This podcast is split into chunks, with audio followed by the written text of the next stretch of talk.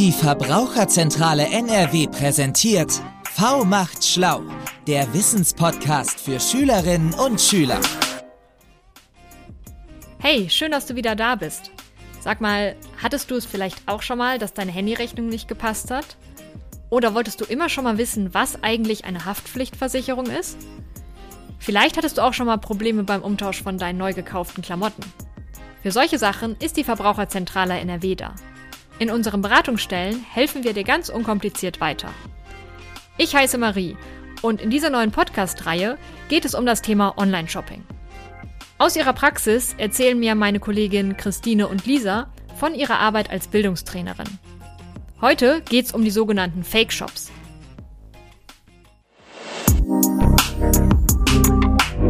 Hallo Christine, hallo Lisa, schön, dass ihr da seid. Hallo Marie. Hallo Marie. Bevor wir zum eigentlichen Thema kommen, fände ich es super, wenn ihr unseren Zuhörerinnen und Zuhörern einmal erzählen würdet, was man eigentlich als Bildungstrainerin so macht. Ja, das mache ich sehr gerne. Also unsere Arbeit besteht zu einem großen Teil darin, dass wir Schulklassen besuchen und mit ihnen gemeinsam interaktiv und spielerisch verbraucherrelevante Themen bearbeiten. Das heißt, wir drehen uns um Fragen wie zum Beispiel, was muss ich beim Umzug in die erste eigene Wohnung eigentlich beachten? Welche Versicherungen brauche ich dann? Also eigentlich ähm, alle Infos, die Jugendliche brauchen, um sie in ihrer Rolle als VerbraucherInnen zu stärken. Ja, und in einem unserer Module sprechen wir eben dann auch über Online-Shopping und was man dabei alles so beachten muss. Und das ist genau das Thema, von dem wir heute im Podcast berichten wollen. Zu uns in die Verbraucherzentrale kommen ziemlich viele Menschen, die zu dem Thema Fragen haben. Wie ist das denn bei euch? Genau, also von den SchülerInnen bekommen wir auf jeden Fall auch die Rückmeldung, dass viel online geshoppt wird. Und nicht immer funktioniert das so reibungslos, wie sich das erstmal anhören mag. Äh, zum Beispiel hat mir letzt ein Schüler erzählt, dass er nach einem ganz bestimmten Paar Sneaker gesucht hat, die überall ausverkauft waren. Und ganz am Ende hat er dann doch in einem Shop noch das Paar gefunden, in seiner Größe und noch zu einem super Preis. Der hat dann sofort zugeschlagen, war total glücklich ähm, und hat ganz schnell per Überweisung bezahlt. Das traurige Ende war dann leider, dass das Geld weg war und die Schuhe nie ankamen. Ja, und das ist echt kein Einzelfall. Also das höre ich auch öfter mal bei meinen Unterrichtsbesuchen. Also es gibt jede Menge Seiten im Internet, die von seriösen Shops einfach nur kopieren. Also sie geben sich als normale Shops aus, ähm, aber tatsächlich zocken sie nur ab. Also sie kassieren das Geld, ohne nachher zu liefern. Auch eben in den Beratungsstellen der Verbraucherzentrale wird oft davon berichtet, dass diese Shops genau so aussehen wie die echten. Wie kann ich denn solche Shops erkennen? Genau das fragen sich unsere SchülerInnen auch und dann erzähle ich ihnen meistens von den verschiedenen Merkmalen, auf die man besonders achten kann, um Fake-Shops zu erkennen.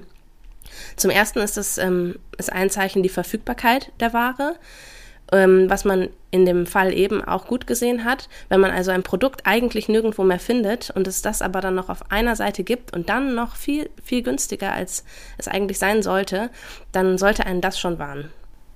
Ja, und dann gibt es noch einen anderen Trick. Es gibt so einen Druck, der durch eben angebliche knappe Bestände erzeugt wird. Aber es kann ja schon mal vorkommen, dass beliebte Ware knapp ist, oder? Ja, natürlich. Aber eben in Kombination mit anderen Punkten, also wie zum Beispiel diesem super günstigen Preis. Äh, da sollte man wirklich skeptisch sein. Äh, besonders wichtig ist es auch zu wissen, mit wem habe ich es eigentlich zu tun? Also wer steckt hinter diesem Shop? Ja, das stimmt. Also es macht immer Sinn, seinen Vertragspartner zu kennen. Das will man ja auch, wenn man in echt in einen Laden geht. Ja, und das findet man beim Online-Shop im Impressum. Also da soll erkennbar sein, mit wem ich eigentlich einen Vertrag abschließe und wo der Sitz des Geschäftes ist. Ist der Sitz in Deutschland, dem EU-Ausland oder eben nicht in der EU? Das macht also einen großen Unterschied bei, den, bei der bestehenden Rechtslage. Interessant ist eben auch, ob es unter der Rubrik Kontakte irgendwelche Kontaktmöglichkeiten gibt. Also eine Telefonnummer oder eine E-Mail-Adresse, über die man dann das Unternehmen bei Fragen oder Problemen auch ansprechen kann. Ja, tatsächlich ist mir im letzten Jahr was passiert. Und zwar habe ich in einem schwedischen Online-Shop einen Sessel bestellt. Der kam super lange nicht an. Also wirklich Monate sind vergangen, ähm, bis ich dann mal ins Stutzen gekommen bin und ins Impressum geschaut habe, um den Händler zu kontaktieren. Ähm, da war dann aber nur eine schwedische Nummer. Ich konnte dann also alle meine Fragen versuchen auf Englisch zu formulieren. Das war dann am Ende auch gar nicht so schlimm, aber überrascht war ich darüber schon. Und seitdem werfe ich immer einen kurzen Blick ins Impressum, damit ich nicht beim nächsten Mal auf irgendeiner ganz anderen Sprache meinen Fall da lösen muss. Ein weiteres Warnzeichen können eben auch Gütesiegel sein. äh, die oft eingesetzt werden, um das Vertrauen der Kunden zu stärken und die können gerne auch mal gefälscht sein. Trusted Shops ist einer der bekanntesten Siegel und diese ganzen bekannten Siegel werden auch gerne einfach mal nur in eine Seite hineinkopiert. Die Gütesiegel findet man ja schon auf den Seiten, aber welche davon jetzt die echten sind, könnte ich jetzt nicht auf Anhieb sagen. Ja, ist wirklich schwierig. Also eine gute Checkmöglichkeit ist, auf das Siegel zu klicken. Und wenn der Klick dann zu einem gültigen Zertifikat führt, dann spricht das für Echtheit. Passiert nichts beim Draufklicken, dann scheint es eher eine Fälschung zu sein. Ja, das ist auf jeden Fall ein super Tipp. Und worauf man auch klicken könnte, sind die AGBs. Das sind die allgemeinen Geschäftsbedingungen oder besser bekannt als das Kleingedruckte. Das wird leider oft weggeklickt und gar nicht erst gelesen. Dabei würde man daran super erkennen, ob ein Shop seriös ist oder nicht. Das war ja klar, dass man wie immer in das Kleingedruckte schauen sollte. Ja, das ist leider so. Und ähm, tatsächlich fällt einem dann aber auch manchmal sofort auf, dass es sich um unglaublich schlechte Übersetzungen der AGBs handelt oder sogar ein ganz anderes Produkt beschrieben wird. Ähm, dagegen ist ein Zeichen für seriöse AGBs, dass der Shop zum Beispiel auf die Datenschutzerklärung und das Widerrufsrecht hinweist.